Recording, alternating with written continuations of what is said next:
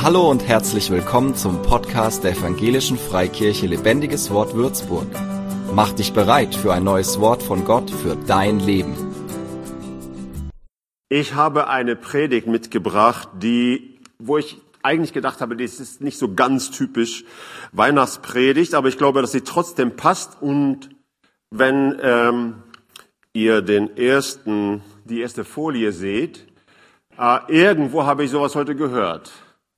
Da ging es auch um Mut und äh, um Hinzutreten zum Thron der Gnade, wie es steht in Hebräerbrief Kapitel 4. Und ja, darüber möchte ich heute mit euch sprechen. Und zwar äh, der Grundgedanke, den ich äh, weitergeben möchte oder der mich bewegt, ist einfach das nochmal zu unterstreichen. Gott will nicht, dass wir es verlernen oder dass wir gar eine falsche Scheu haben, äh, auch unsere persönliche Gebetsanliegen ihm zu bringen. Also wir brauchen eine Balance.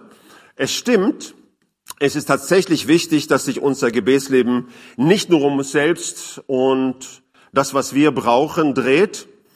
Ähm, Dreh- und Angelpunkt unseres Gebetslebens sollte nicht unsere Nöte, unsere Probleme und was uns tatsächlich oder angeblich fehlt sein, sondern die Gemeinschaft mit Gott. Ich glaube, da sind wir uns einig. Also Gebet ist nicht nur, Gott, äh, du bist äh, mein Problemlöser und ansonsten, äh, ich komme zurück, wenn ich wieder ein Problem habe. Äh, so ist Gebet nicht. Also wer so Gebet versteht, hat Gebet nicht verstanden. Also Gebet ist vor allem Austausch mit Gott. Gebet hat vor allem damit zu tun, dass wir ihn immer besser kennenlernen, dass wir lernen, uns ihm anzuvertrauen, dass wir einfach mit seiner Gegenwart vertraut werden, seine Stimme kennenlernen. Das ist Gebet. Ja, so es stimmt. Es ist tatsächlich wichtig, dass sich unser Gebetsleben nicht nur um uns selber, um was wir brauchen, dreht, sondern Dreh- und Angelpunkt, wie gesagt, ist die Gemeinschaft mit Gott. Und es ist auch wahr, dass äh, wenn die Prioritäten in unserem Leben stimmen oder grundsätzlich stimmen, das heißt, wenn es unser ehrliches Anliegen ist, Gott immer besser kennenzulernen und auf seine Wege zu gehen, geschehen viele Dinge mehr oder weniger automatisch oder fast automatisch. Äh, viele Dinge, die wir brauchen, stellen sich dann relativ häufig selbstverständlich ein. Ich weiß noch als junger Mensch, äh, na, also irgendwann habe ich auch überlegt, äh, Herr, irgendwo bräuchte ich eine Frau und so. Äh, und ich habe dafür verschiedene Anläufe in verschiedenen Richtungen gemacht und habe dann sehr schnell gemerkt, also nee, das läuft nicht, das stimmt nicht. Das, irgendwie ist das nicht, es ist nicht das, was zusammenpasst. Und äh, dann, da, zu dem Zeitpunkt habe ich gar keine Ahnung gehabt, dass Gott mich irgendwann nach Deutschland rufen würde. Und irgendwann kam ich nach Deutschland und die erste Frau fast, die ich in Deutschland kennengelernt habe, ist hier. Tja. Äh, also wenn du mit Gott unterwegs bist, es ist nicht immer so, aber viele Dinge fügen sich einfach. Ja? Und ihr kennt ja, äh, oder viele von euch kennen diese Geschichte aus dem, oder diesen Vers aus der Bergpredigt in Matthäus 6, 33. Es soll euch zuerst um Gottes Reich und Gottes Gerechtigkeit gehen. Dann wird das Übrige alles dazugegeben. Ist so. Und aus dem Psalmen 37, Vers 4. Freue dich über den Herrn, also lass das deine Freude, deine Lust sein. Freue dich über den Herrn und er wird dir geben, was du dir von Herzen wünschst. Weißt du, Gott hat nichts dagegen, dass wir Herzenswünsche erfüllt bekommen. Er möchte, bei ihm geht es eigentlich immer nur darum, dass die Prioritäten stimmen, dass die, äh, unsere Werte, dass, dass das äh, so stimmt, dass wir nicht äh, durch äh, andere Dinge vom Weg abkommen. Und dennoch, obwohl das stimmt, was ich jetzt gesagt habe, sollten wir es nicht verlernen, uns, ähm, uns sollten keine falsche Scheu haben, auch unsere persönliche Herzensanliegen Gott zu bringen. Und für Gott, Gott selbst ist dieser Punkt wichtig. Äh, das sieht man unter anderem daran, dass in der Bibel es relativ viele Aufforderungen, Ermutigungen gibt, zu Gott zu kommen mit seinen Anliegen. Das kommt recht häufig vor, äh, sowohl im Alten als auch im Neuen Testament. Also offensichtlich sieht Gott eine Notwendigkeit darin, uns ab und zu auch daran zu erinnern. Und warum ist das wichtig, dass wir das nicht verlernen und äh, dass wir auch keine falsche religiöse Scheu haben, zu Gott zu kommen mit dem, was uns beschäftigt und was unsere Herzensanliegen ist. Ein Grund ist, Gott will oft gebeten werden. Das heißt, es gibt Situationen, wo Gott erst dann handelt, wenn wir ihn darum bitten. Ich sage nicht, dass es immer so ist, vielleicht auch nicht meistens so ist, aber ab und zu kommt es vor. Und äh, da finden wir auch dieses Wort in Jakobusbrief Kapitel 4, wo es heißt, ihr habt nichts, weil ihr nicht bittet. Du sagst, warum ist es so? Er kann doch einfach so geben. Ich komme immer wieder zu diesem Punkt zurück, dass Gott ein Gott ist, der auf Partnerschaft aus ist. Er will Beziehung und Partnerschaft und er möchte auch, dass wir lernen, mit ihm zu kooperieren und deswegen möchte er auch, dass wir lernen und äh, üben, auch um Dinge zu bitten, wenn wir etwas brauchen. Das ist so. Ja, ist eine interessante Geschichte. Gott will Partnerschaft mit uns haben. Also ein Grund, warum Gott äh, nicht möchte, dass wir es verlernen und auch keine falsche Scheu haben in dem Punkt, ist, dass er, dass es Situationen gibt, wo er erst dann handelt, wenn wir ihn darum bitten. Und es gibt auch einen anderen Grund, und den möchte ich heute vielleicht ein klein wenig mehr betonen. Und das ist, weil es mit Sohnschaft oder mit Kindschaft zu tun hat. Tatsächlich. Ähm, es ist ein Ausdruck dessen, was ich nenne, des Knechtschaftsgeistes, wenn wir nur sehr verhalten oder unsicher oder scheu unsere Herzensanliegen Gott bringen. Wenn wir zu schnell dieses Gefühl haben, ja, das eigentlich ist es für mich ganz wichtig, das ist etwas, was mir wirklich auf dem Herzen brennt und, und, und äh, ein echtes Anliegen, aber ja, ich weiß nicht, ob ich das Gott bringen kann. Das, das ist ein Ausdruck dessen, was die Bibel nennt, ein Knechtschaftsgeist. Also wir fühlen uns nicht ganz sicher beim Vater. Und das war tatsächlich äh, das Problem des älteren Bruders in Lukas Kapitel 15, wo es diesen, dieses äh, Gleichnis gibt vom verlorenen Sohn. Und die meisten von uns kennen ja die Geschichte, wo er, der verlorene Sohn nach Hause kam und der ältere Bruder konnte sich nicht so richtig mitfreuen, dass er so gefeiert wurde, als er nach Hause kam. Und äh, dann sagt er, ich, habe, ich war schon immer bei dir, Vater, und nie habe ich hier etwas verbrochen, aber jetzt kommt dieser Schlingel nach Hause und du machst so ein, eine Party daraus. Und dann sagt Gott, hey, du bist schon immer bei mir und alles, was meines, ist dein. Also er hat quasi gesagt, du könntest viel häufiger irgendwo eine ähnliche Party haben. Aber sein Problem war tatsächlich, dass er ein bisschen dieses Knechtsdenken hatte, das ist daran zu erkennen, dass er mit seiner Leistung argumentiert hat und mit seinen, seinen Prestationen und seiner Treue hat er argumentiert. Und deswegen müsstest du doch Vater. So, es hat mit Sohnschaft zu tun. Und die Bibel sagt sehr klar, dass wir nicht einen Geist der Knechtschaft haben, sondern der Sohnschaft haben wir empfangen. In Römerbrief Kapitel 8 und Vers 15, ich liebe diesen Vers. Äh, ja, ich diene Gott und ich kann, mir auch, ich kann mich auch Knecht Gottes nennen. Und, und Paulus nennt sich auch ein Knecht. Ich bin auch ein Knecht Gottes. Ich gehöre nicht mich selbst. Ich bin gekauft mit einem Preis, sagt er. Paulus sagt sogar an einer Stelle, ein Zwang liegt auf mir. Ja. Also er sagt, äh, da ist jemand, der äh, hat eine ganz feste Meinung, was mit meinem Leben passieren sollte. Und das ist Gott. Das ist das eine. Aber mein Verhältnis zu Gott ist trotzdem nicht ein Knechts, also ich bin trotzdem ein Sohn, ich habe keinen Knechtsgeist, ja. Und ähm, das kommt hier so klar zum Ausdruck, denn der Geist Gottes, den ihr empfangen habt, führt euch nicht in eine neue Sklaverei, in der ihr wieder Angst haben müsstet. Er hat euch vielmehr zu Gottes Söhnen und Töchtern gemacht. Also, ich spüre immer wieder seit Jahren, jedes Mal, wenn ich darüber spreche, spüre ich einfach, wie Gott sagt, dass das etwas ist, worin wir noch mehr wachsen müssen oder dass wir noch mehr realisieren sollen. Ich bin ein Sohn, eine Tochter des Allerhöchsten. Wow.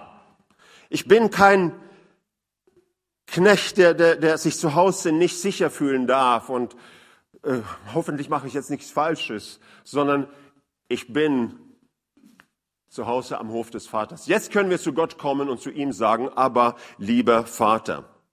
Also, so wir haben nicht einen Geist der Knechtschaft bekommen, sondern einen Geist der Sohnschaft. Und hier ist der Punkt. Wenn wir mit Gott über Herzensanliegen sprechen, wenn wir Dinge, die uns wirklich bewegen. Und ich glaube, die meisten von uns, wir können sehr gut unterscheiden zwischen echte Herzensanliegen und oberflächliche Wünsche, die nur in einer materialistischen Gesinnung zum Beispiel äh, äh, begründet sind oder ja, wo, wo es mehr nur so um Lustprinzip geht. Ich glaube, jeder von uns oder die meisten von uns können das sehr gut unterscheiden von echte Herzensanliegen, die mit unserem Leben zu tun haben.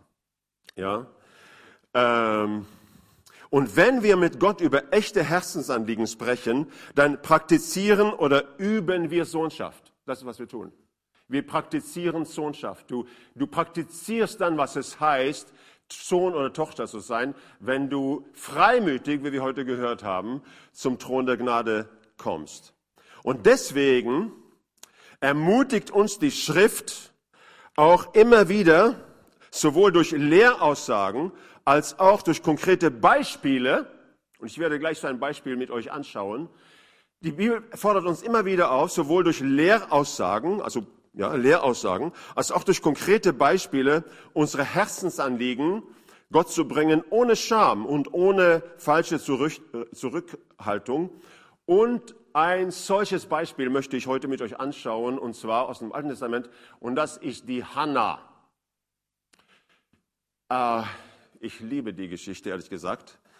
Und zwar, weil das so viele Verse sind, will ich es einfach vorlesen. Ähm, nicht alles, aber das meiste. Hannah, das war ja die Mutter von Samuel. Der Prophet wurde in Israel. Und hier, das ist jetzt eigentlich auch die Geschichte, wie es zu seiner Geburt kam. Und ähm, ja, das ist einfach eine ergreifende Geschichte, finde ich. Und es heißt hier ähm, im Abvers 1, äh, in 1 Samuel Kapitel 1, im Bergland von Ephraim lebte ein Mann namens Elkanah. Elkanah hatte zwei Frauen. Ich meine, das ist dann schon, äh, das ist ja schon klar, dass das nicht äh, ganz unproblematisch ist.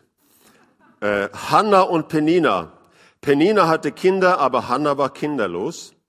Elkanah ging einmal in jedem Jahr mit seiner Familie nach Shiloh, um zum Herrn, dem Herrscher der Welt, zu beten und ihm ein Opfer darzubringen. In Shiloh versahen Hophni und Pinhas, die beiden Söhne von Eli, den Priesterdienst. Beim Opfermahl gab Elkanah seiner Frau Penina und allen ihren Söhnen und Töchtern je einen Anteil vom Opferfleisch. Hannah aber bekam ein Extrastück, denn er liebte sie, obwohl der Herr ihr Kinder versagt hatte. Darauf begann Penina regelmäßig zu sticheln und suchte Hannah wegen ihrer Kinderlosigkeit zu kränken. Äh, das verstehen wir alle, dass das sehr verletzend ist. Und das war ja auch in einer Zeit, wo ehrlich gesagt die Wert von, der, der Wert von Frauen viel mehr gesellschaftlich, der gesellschaftliche Wert von Frauen viel mehr davon abhängig war, ob sie Kinder bekommen konnten oder Kinder hatten oder nicht. Das war schon eine sehr tiefe Verletzung äh, oder sehr sehr tiefgehende Art zu verletzen. Darauf begann Penina regelmäßig zu sticheln und suchte Hannah wegen ihrer Kinderlos Kinderlosigkeit zu kränken. Das wiederholte sich jedes Jahr, wenn sie zum Heiligtum des Herrn gingen.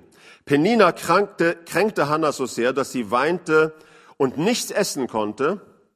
Elkanah fragte sie dann, Hannah, warum weinst du?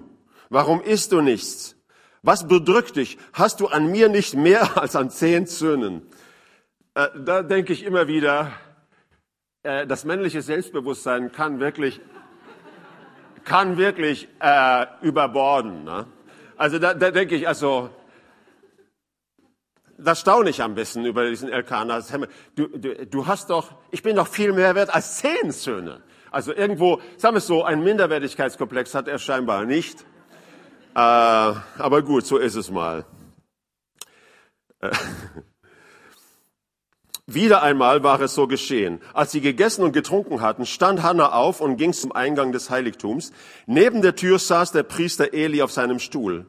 Hannah war ganz verzweifelt. Unter Tränen betete sie zum Herrn und machte ein Gelübde. Sie sagte, Herr, du Herrscher der Welt, sieh doch meine Schande und hilf mir. Sie brachte ihr Herzensanliegen zu Gott. Das war kein oberflächliches Anliegen. Das war ein Lebensanliegen. Das war ein Herzensanliegen. Etwas, was für sie sehr, sehr tief saß. Hannah war ganz verzweifelt. Unter Tränen betete sie zum Herrn und machte ein Gelübde. Sie sagte, Herr, du Herrscher der Welt, sieh doch meine Schande und hilf mir. Vergiss mich nicht und schenk mir einen Sohn. Ich verspreche dir dafür, dass er dir sein ganzes Leben lang gehören soll und sein Haar soll niemals geschnitten werden. Hannah betete lange und Eli, also der Priester, beobachtete sie. Er sah, wie sie die Lippen bewegte, aber weil sie still für sich betete, konnte er nichts hören. Darum hielt er sie für betrunken. Das ist nur so eine Nebensache, aber äh, die ganze äh, äh, äh, der ganze Zusammenhang zeugt, dass sowohl Eli als auch seine Söhne, die ja im geistlichen Dienst waren, äh, geistlich selbst nicht gerade äh, allzu, allzu wach waren. Kann auch eine Rolle gespielt haben, warum er denkt, naja, das ist eine betrunkene Frau. Dann sagt er zu ihr, wie lange willst du dich hier so aufführen? Fuhr er sie an. Schlaf erst einmal deinen Rausch aus. Nein, Herr, erwiderte Hannah, ich habe nichts getrunken, ich bin nur unglücklich und habe dem Herrn mein Herz ausgeschüttet. Denk nicht so schlecht von mir, ich habe großen Kummer, ich bin ganz verzweifelt. Deshalb habe ich hier so lange gebetet. Geh in Frieden, sagt Eli zu ihr, der Gott Israels wird deine Bitte erfüllen muss Gott ihnen eingegeben haben, glaube ich. Da steht es, Hannah verabschiedete sich und ging weg. Sie aß wieder und war nicht mehr traurig. Da schon ist etwas bei Anna passiert, bei Hannah passiert. Ne? Also in meiner äh, Schlachterübersetzung, glaube ich, heißt es, ihr Angesicht sah anders aus. Irgendetwas hat sie empfangen. Irgendetwas ist in ihr passiert. Hannah verabschiedete sich und ging weg. Sie aß wieder und war nicht mehr traurig. Am nächsten Morgen standen Elkanah und seine Familie früh auf, beteten noch einmal im Heiligtum des Herrn und kehrten dann heim nach Rama. Als Elkanah das nächste Mal mit Hannah schlief, erhörte der Herr ihr Gebet. Sie wurde schwanger und gebar einen Sohn. Sie sagte, ich habe ihn vom Herrn erbeten und nannte ihn deshalb Samuel. Okay? Also das ist eine Geschichte. Äh, Gott spricht ja zu uns durch Lehraussagen und es spricht auch zu uns durch Geschichten in der Bibel. Und das ist eine Geschichte in der Bibel, die uns ermutigt und inspirieren soll, Gott äh, unsere Herzensanliegen freimütig zu bringen. Äh, was ich interessant finde, äh, wir waren jetzt, wo wir in Israel waren, ein paar Mal, waren wir in Shiloh. Also ich mag die, ich mag, ich mag die Städte unter anderem. Also man kann da genau sehen, ehrlich gesagt, wo, wo die Stiftshütte gestanden hat. Man hat sehr alte so Umrisse gefunden, wo ein, eine Art Bauwerk gestanden haben muss, mehr ein paar hundert Jahre. Das sind genau die Maße, die für die Stiftshütte passt. Äh, äh, passt alles. Und das Interessante ist, dass äh, dort ein Haus ist, und ich habe so verstanden, dass immer noch ab und zu muslimische Frauen hinkommen, weil sie haben von dieser, die haben von dieser, äh, die haben von dieser Geschichte gehört in der Bibel. Die Moslems nehmen ja besonders das Alte Testament sehr ernst eigentlich. Und äh, die gehen dorthin, äh, also Frauen, die, die Probleme haben, fruchtbar zu werden oder Kinder zu bekommen, die gehen dorthin und bleiben da ein paar Tage, glaube ich, in der Hoffnung, die könnten etwas sowas erleben wie die Hannah. Also das fand ich mal ein bisschen interessant. Äh, das ist nicht etwas, was ich jetzt empfehle. Ne? Also ich glaube nicht, dass wir zu bestimmten Ortschaften hinfahren müssen, um Gott zu erleben. Aber ich finde mal interessant, äh, dass es äh, so ist. Ja, diese Geschichte, wie gesagt, soll uns eine Ermutigung sein oder ist eine Ermutigung, Gott Herzensanliegen zu bringen und ihm zu vertrauen. Und jetzt äh, die Frage, die ich auch ein bisschen spannend finde. Löst es denn immer eine Reaktion im Himmel aus, wenn wir als Kinder Gottes unsere Herzensanliegen freimütig Gott bringen? Gibt er, geht er immer darauf ein? Meine Frage, ja. Das glaube ich. Äh, aus meiner aus meiner Sicht ist das ganz klare Zeugnis der ganzen Heiligen Schrift. Es mag sein, dass wir diese Reaktion des Himmels nicht immer sofort wahrnehmen. Und es ist auch nicht gesagt, dass es immer eine schnelle Lösung gibt. Ich meine, das muss ich niemand erzählen. Vielleicht müssen wir auch ein bestimmtes Anliegen eine Zeit lang vor Gott bewegen. Aber wenn wir aufrichtig zu Gott beten, wird es eine Reaktion im Himmel oder des Himmels geben. Vielleicht sagt er, ja, wirklich? Also wenn ich in die Bibel reinschaue, sehe ich das nur, ich sehe nirgendwo, dass jemand sich aufrichtig vom Herzen an Gott gewendet hat und Gott sagt, okay, ja, ich sehe, dass er da sich Gedanken macht. Also, nein. Gott, es wirkt immer eine Reaktion bei Gott, wenn wir aufrichtig im einfachen Glauben unsere Anliegen ihm bringen. Und du sagst, wie sieht diese Reaktion Gottes aus? Und jetzt muss ich gleich vorwegschicken, ich bilde mir nicht ein, dass ich hier stehen kann und sagen, und das ist, und euch eine Liste geben, wie Gott alles macht. Ne? Gott sei Dank, ich bin ein kleiner Mensch, ein Würmlein, na, nicht nur. Äh, ich bin ein Sohn Gottes. Äh, aber Gott ist Gott, ja, ich, wir sind nur Menschen. So, ich, ich behaupte, ich, ich, aber ich kann ein paar Dinge auch anhand vom Wort Gottes sagen. Wie, wie, wie, wie kann so eine Reaktion Gottes aussehen? Und das kann unterschiedlich sein. Aber Gott möchte, dass du heute weißt, wenn du ehrlich deine Herzensanliegen ihm bringst, er wird nicht nur ein Darf einfach da sitzen im Himmel und es zur Kenntnis nehmen. Nein. Es wird ihn bewegen und es wird, er wird, er wird darauf eingehen. Es wird eine Reaktion des Himmels geben. Und ich, ich weiß, ich kann auf jeden Fall ein paar verschiedene Arten und Weisen nennen, wie Gott wie eine solche Reaktion des Himmels aussehen kann. Das eine ist natürlich, was wir am liebsten hätten, aber es ist unterschiedlich, wie häufig das ist. Eine Möglichkeit ist, dass eine verändernde Kraft, wodurch die Situation mehr oder weniger umgehend verändert wird, freigesetzt wird. Ich meine, das ist natürlich das Tollste, wenn du betest und relativ schnell ist etwas erledigt. Also, ich habe das ein paar Mal erlebt, aber ich gebe zu, allzu häufig war das nicht. Ja, aber das kann es geben. Ja, Gott kann manchmal plötzlich Sachen tun. Das ist eine Möglichkeit. Eine verändernde Kraft, wodurch die Situation mehr oder weniger umgehend verändert wird, wird freigesetzt. Aber es gibt auch eine andere Art, wie Gott auf ein, unser Herzensanliegen reagieren kann, dass er ein Wort, das uns hilft, die Situation zu meistern beziehungsweise erfolgreich zu begegnen, sendet. Deswegen ist auch wichtig, dass man bereit ist, auf Gott zu hören, dass man nicht sofort, wenn man etwas losgelassen hat oder irgendwas etwas ausgeschüttet hat vor Gott, dann so sagt, ja, wenn nicht etwas, was sofort passiert ist, dann, dann hat er wohl mich nicht erhört. Ne? Man muss auch manchmal Gott Zeit lassen und das ist äh, genau, es, das ist ein Punkt, der, der wichtig sein kann. Also eine Art und Weise, wie Gott darauf reagieren kann oder reagiert, ist, dass er ein Wort sendet, das uns hilft, die Situation zu meistern oder erfolgreich zu begegnen. Und ich nenne da ein paar Beispiele. Äh, ein, eine Möglichkeit ist, dass er eine Verheißung uns gibt, nach dem Motto, vertraue mir, Hilfe ist unterwegs. Also auch, du siehst es vielleicht noch nicht, aber Gott spricht zu dir durch ein Wort, durch ein Bibelwort vielleicht oder durch ein inneres Reden des Geistes und das wird eine Verheißung, eine Art innere Gewissheit. Gott hat das Anliegen angenommen und er, er äh, hat angefangen, sich darum zu kümmern. Äh, wenn ich diese Geschichte von Hannah lese, ähm, finde ich, das ist das, was mit ihr passiert ist. Ähm, ich glaube, dass der äh, Priester Eli, obwohl er offensichtlich, das zeigt uns der ganze Zusammenhang, äh, geistlich nicht besonders auf Zack war, dass er tatsächlich von Gott benutzt wurde und ein prophetisches Wort gesprochen hat, wo er gesagt hat, dein Gebet, Gott wird, der Gott Israels wird dein Gebet erhören, ähm, weil diese Veränderung, die dann bei Hannah geschah, wo es heißt, sie stand, sie stand auf, fing an zu essen und war nicht mehr traurig. Irgendwo ist etwas in ihr Herz geschehen, wo sie gespürt hat, ich glaube einfach, dass Gott jetzt dabei ist zu arbeiten.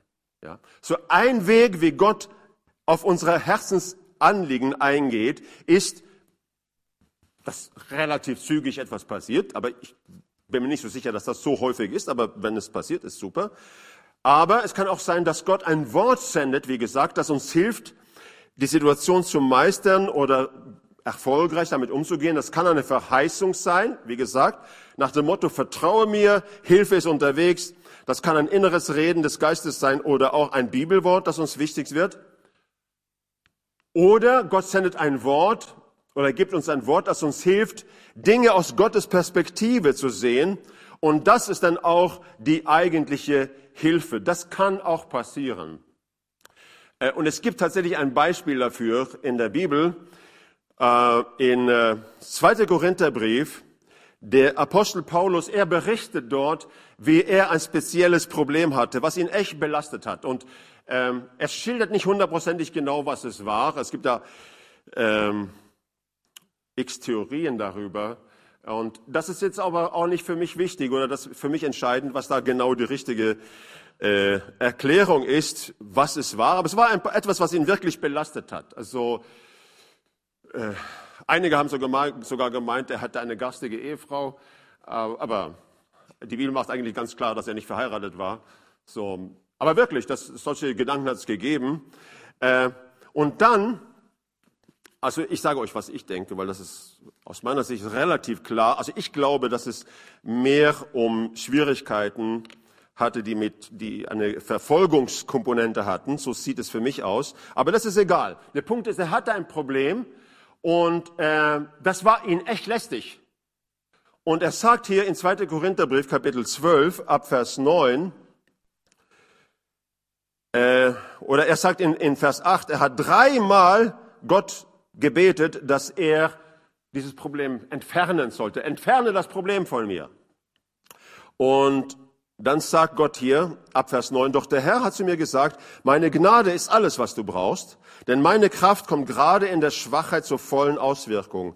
Daher will ich nun, sagt Paulus, mit größter Freude und mehr als alles andere meine Schwachheiten rühmen, weil dann die Kraft von Christus in mir wohnt. Ja, ich kann es vom ganzen Herzen akzeptieren, dass ich wegen Christus mit Schwachheiten leben und Misshandlungen, Nöte, Verfolgungen und Bedrängnisse ertragen muss. Das sagt er ja einiges dazu. Denn gerade dann, wenn ich schwach bin, bin ich stark. Hier, Paulus hat echte Hilfe erlebt. Das ist wichtig für mich. Dieses Wort, was er von Gott bekam, war nicht irgendwo so ein Vertrösten, sondern es war eine echte Hilfe.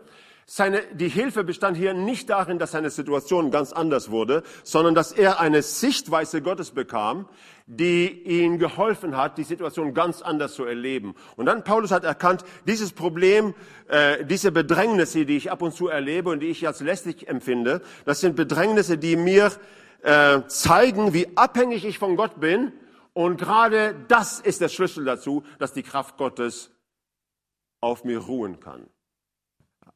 Er war, es war ihm klar, das brauche ich. ich. Für mich ist es wichtig zu wissen und zu spüren und zu merken, nicht nur im Kopf, sondern so, dass ich von Gott abhängig bin. Und dann sagt er, ach so, wenn es diese, wenn es diese Funktion hat, dass ich meiner Abhängigkeit von Gott mir bewusst bin, dann, dann finde ich es okay. Dann kann ich mich sogar darüber freuen, weil wenn ich schwach bin, bin ich stark. So, Gott kann ein Wort senden, eine Verheißung oder ein Wort, das uns hilft, etwas aus Gottes Perspektive zu sehen. Und das ist dann auch die eigentliche Hilfe. Also keine, keine, kein Zweckoptimismus, sondern eine echte Hilfe. Oder es kann ein Wort der Weisheit sein. Das heißt eine Idee, ein Gedanke Gottes, wie wir in der speziellen Situation mit der Kraft Gottes zusammenarbeiten äh, können. Nur ein, zwei Beispiele. Wenn wir Freunde, bekannte Familienmitglieder haben, die, wir, die noch nicht errettet sind und wir beten für sie, kann Gott äh, uns Hinweise geben oder Gedanken geben, Impulse geben, wie wir für sie einen extra Segen sein können. Also wie es leichter für sie ist, sich für die Liebe Gottes zu öffnen. Oder wenn es um ein finanzielles Anliegen geht, kann es sein oder kann Gott uns Worte, Gedanken geben, A, wie wir mehr Geld generieren können, das ist keine Sünde, das kann sein, dass er das, dass er das ähm, äh, gibt. Oder auch, wie wir besser mit den Mitteln umgehen können, wie wir haben, das ist auch eine Möglichkeit. Okay? So, Gott, das ist mein Punkt. Gott hört dich und er bleibt nicht reaktionslos. Es kann sein, dass diese Reaktion nicht immer sofort wahrgenommen wird, aber das ist meine äh, meine Verheißung, das ist das, was ich empfinde, was ich heute dir sagen soll. Du kannst ganz genau wissen, dass es Gott nicht kalt lässt und dass er darauf eingeht, in irgendeiner Form, auf dein Anliegen. Er lässt dich nicht allein. Deswegen nur Mut. Amen. Gib nicht auf, ja? Darfst nicht aufgeben. Amen. So, er ab und zu eine verändernde Kraft. Er sendet ein Wort. Deswegen ist es so dumm, wenn wir so schnell, wenn wir gebetet haben und etwas sich scheinbar zunächst mal nichts getan hat, sagen, ja, das war wohl nichts. Nee. Und dann natürlich auch, Gott gibt einen tiefen Frieden. Das kann auch sein. Gott gibt uns einfach einen tiefen Frieden, dass er die Situation in seiner Hand hat und sich darin verherrlichen wird. Das sind einige Reaktionsweisen Gottes. Ich nehme an, er hat viel mehr, aber das sind einige Beispiele. Wie gesagt, es mag sein, dass wir die Reaktion des Himmels nicht immer sofort wahrnehmen. Und es ist auch nicht gesagt, dass es immer eine schnelle Lösung gibt. Das habe ich ja genug betont. Manchmal müssen wir vielleicht auch ein bestimmtes Anliegen eine Zeit lang vor Gott bewegen. Aber wenn wir aufrichtig zu ihm beten, wird es eine Reaktion des Himmels geben. Das ist, mein, das ist meine Botschaft. Es wird eine Reaktion des Himmels geben. Und deswegen eine kurze Zusammenfassung meiner Predigt. Gott will nicht, dass wir eine falsche Scheu haben, wenn es darum geht, oder es verlernen, wenn es darum geht, unsere persönlichen Gebetsanliegen ihm zu bringen. Es stimmt, Dreh- und Angelpunkt unseres Gebetslebens sollte nicht unsere Nöte, unsere Probleme und das, was uns tatsächlich oder angeblich fehlt sein, sondern Gott selbst beziehungsweise die Gemeinschaft mit ihm. Es ist auch wahr, wenn die Prioritäten in unserem Leben grundsätzlich stimmen, das heißt, wenn unser Herzensanliegen ist, ist unser Herzensanliegen ist, Gott immer besser kennenzulernen und auf seine Wege zu gehen, geschehen viele Dinge, wo es um unsere Bedürfnisse geht, mehr oder weniger automatisch, auf jeden Fall recht natürlich. Und dennoch sollten wir es nicht verlernen, Gott unsere Herzensanliegen zu bringen, und zwar freimütig. Warum? Weil es Situationen gibt, wo Gott erst dann handelt, wenn wir ihm bitten. Zweitens, ähm, und das ist, was ich heute besonders betont habe, weil es mit Sohnschaft, Kindschaft zu tun hat. Gott will, dass wir Sohnschaft üben, praktizieren. Und es gibt noch einen Schmankerl hier zum Schluss. Es gibt noch etwas. Ab und zu haben unsere Anliegen Dimensionen, die uns nicht immer bewusst sind, Ringwirkungen. Hannah hatte keine Ahnung, wo sie ihr Anliegen Gott brachte, dass ihre Gebetserhörung ein Schlüssel werden würde für Erweckung in Israel. Hat, wusste sie nicht. Sie hatte keine Ahnung, was, dass, dass diese Gebetserhörung äh, bedeuten würde, dass eine geistliche reformatorische Kraft in Israel freigesetzt wurde. So manchmal haben auch unsere Anliegen Dimensionen, die uns nicht immer bewusst sind. Und deswegen, unsere Herzensanliegen sind wichtig, für uns selbst, für Gott und manchmal auch sogar darüber hinaus. Und deswegen, nur Mut, Gott hört dein Gebet. Und in diesem Sinne wünsche ich euch eine frohe Weihnachtszeit.